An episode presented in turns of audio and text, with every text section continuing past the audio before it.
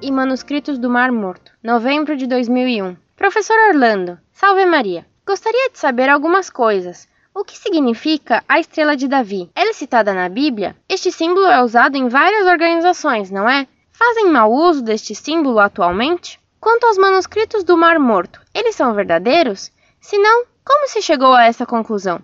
Ouvi falar que eles foram descobertos na década de 40 e o Vaticano não permitiu a divulgação. É verdade? Quem os encontrou? Nestes manuscritos, escritos em hebraico, diz segundo fontes não confiáveis. No princípio, Elohim criou os céus e a terra, e que Elohim significa senhores criadores. Um absurdo, sem dúvida. Mas como poderia argumentar neste caso? Eles, Academia para o Futuro da Ciência, dizem que quem criou o universo foi uma hierarquia de anjos. E eles justificam dizendo que está escrito na Bíblia: Façamos o homem à nossa imagem e semelhança. Professor, peço que reze pela minha família. Um abraço.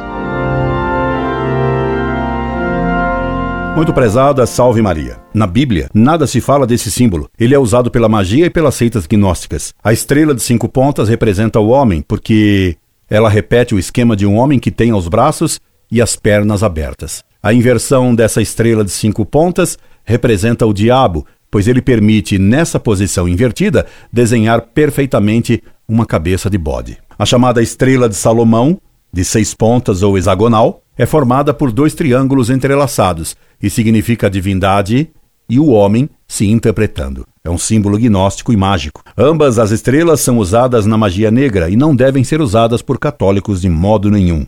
Os manuscritos do Mar Morto são documentos que uma seita judaica, os essênios, deixaram guardados numa gruta perto do Mar Morto em Quanhan, quando da invasão romana, no ano 70 depois de Cristo. Esses documentos foram encontrados por acaso por alguns beduínos que fizeram com eles bolsas de couro, pois eram de pergaminho.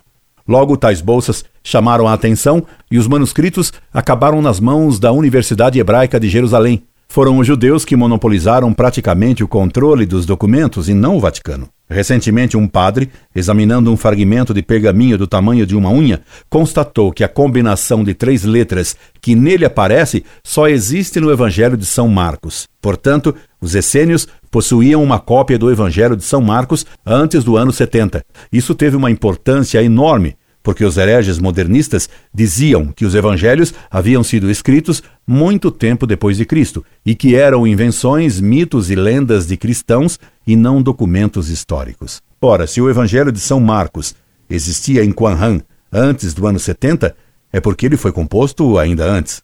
Como Cristo morreu no ano 33, o evangelho de São Marcos foi composto entre 33 e 70, isto é, foi um livro composto por testemunhas visuais de Cristo. O nome de Deus era proibido de ser escrito pelos judeus.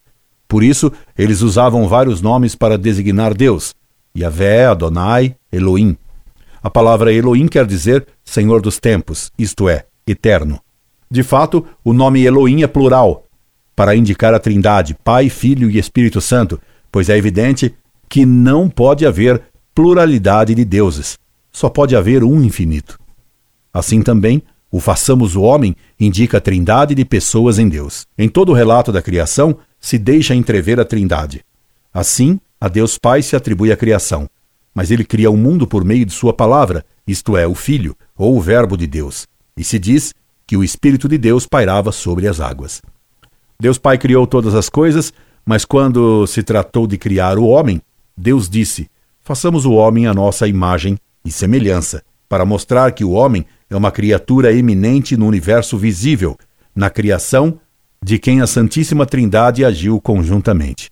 Tenha confiança na proteção de Nossa Senhora e reze, que Deus abençoará sua família. Incorde Jesus Semper, Orlando Fedeli.